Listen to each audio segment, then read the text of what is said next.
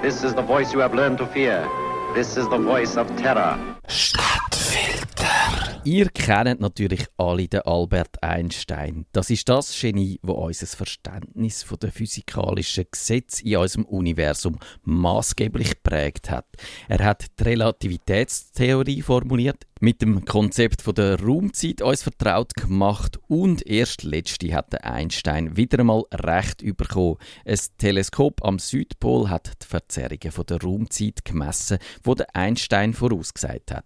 Das sind Gravitationswellen, wo sich seit dem Urknall durchs Weltall bewegen. Der Einstein hat 1921 den Nobelpreis für Physik bekommen und da sind die Schweizer auch heute noch ein bisschen stolz drauf, weil der Einstein neben diversen Staatsbürgerschaften auch die schweizerische besessen hat.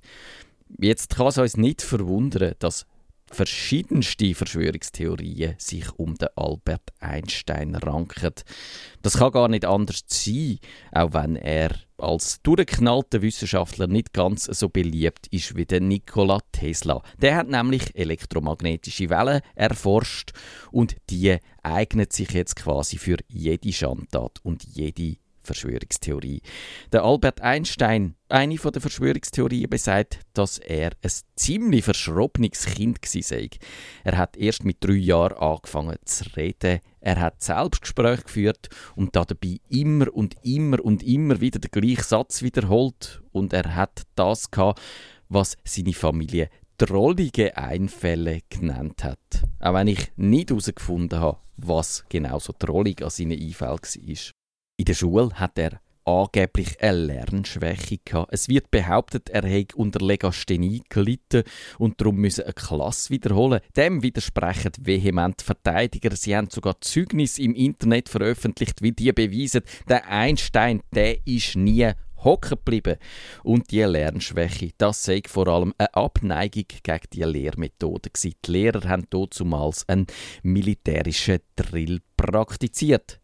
Eine Tatsache ist allerdings, dass der Einstein bei der Aufnahmeprüfung an der ETH durchgerasselt ist. Das ist aber daran gelegen, dass der Einstein zu München im Gymnasium war und es dort einen anderen Lehrplan als in der Schweizer Schule gegeben hat, ohne Französisch zum Beispiel.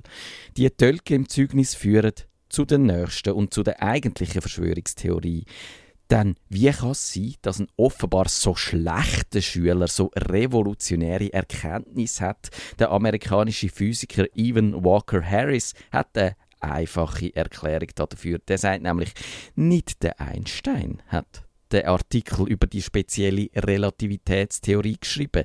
Nein, er hat sich von seiner ersten Frau, der Mileva Maric, helfen lassen. Am 4. Mai 1990 hat eine der grossen Instanzen vom Schweizer Journalismus, nämlich der Blick für die Frau, über den Fall berichtet. Der junge Einstein hat die hübsche und hochbegabte Studentin 1896 in Zürich kennengelernt. Sie haben beide am Polytechnikum studiert, die gleichen Seminar besucht und gemeinsam experimentiert.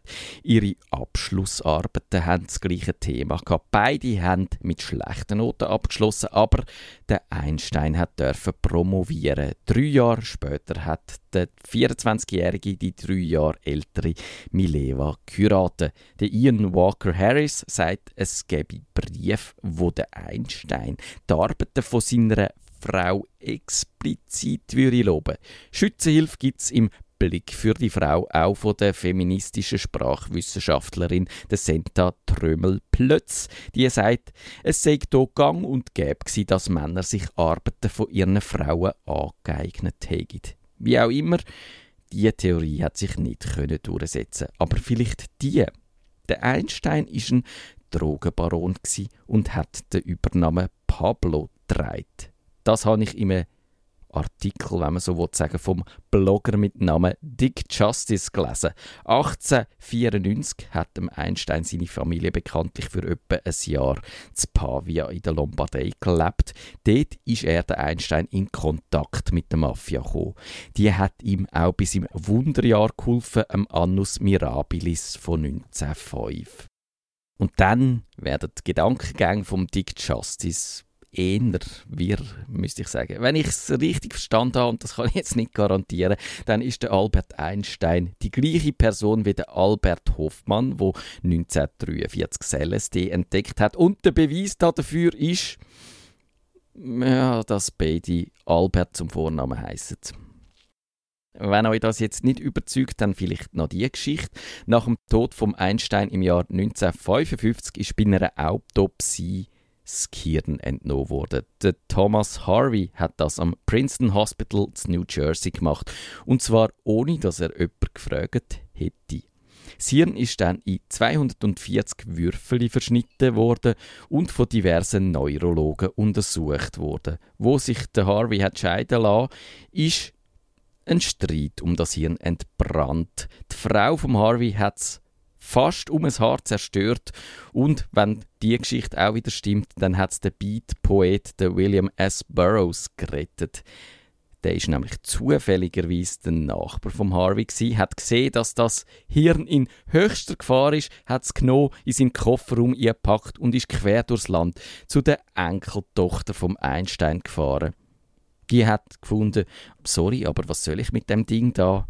Und darum ist das Hirn vom Einstein wieder im Princeton Hospital gelandet, dort wo es hergekommen ist.